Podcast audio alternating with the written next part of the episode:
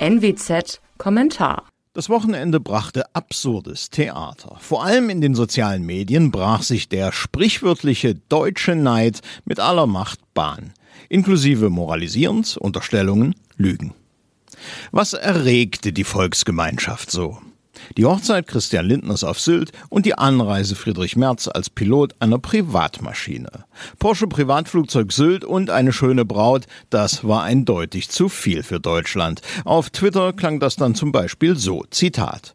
Während die Regierung das Volk auf Verzicht einschwört, schwelgen die Politbonzen im Luxus und zelebrieren ihren moralischen Verfall.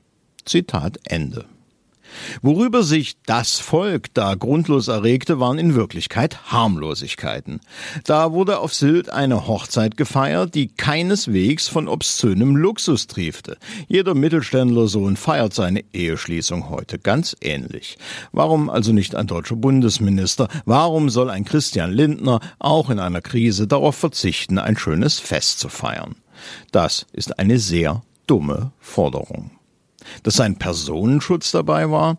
Der Mann ist Minister und gefährdet. Regelrecht niederträchtig war das pünktlich zur Lindner Hochzeit in die Welt gesetzte Gerücht, der Finanzminister wolle Langzeitarbeitslosen Leistungen kürzen. Diese Pläne stammen in Wirklichkeit aus dem SPD geführten Arbeitsministerium. Auch Oppositionsführer Friedrich Merz wurde Ziel der Neidhammeleien. Der reiste als Pilot einer bildschönen österreichischen Diamond DA62 an. Die Reaktionen waren voraussehbar. Skandal, Dekadenz, Frechheit.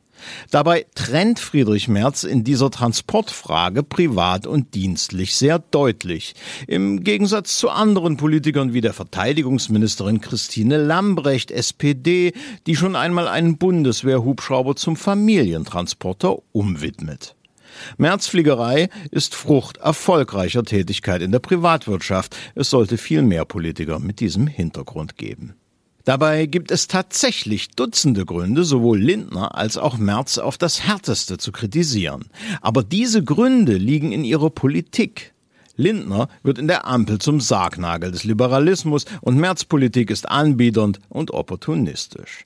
Aber den beiden ihre nicht im geringsten skandalöse Lebensführung an einem besonderen Tag vorzuhalten, das ist kollektivistische Heuchelei und billigster Populismus. Es trieft vor genussfeindlichem neokalvinistischem Rigorismus. Mein Name ist Alexander Will. Sie hörten einen Kommentar der Nordwestzeitung.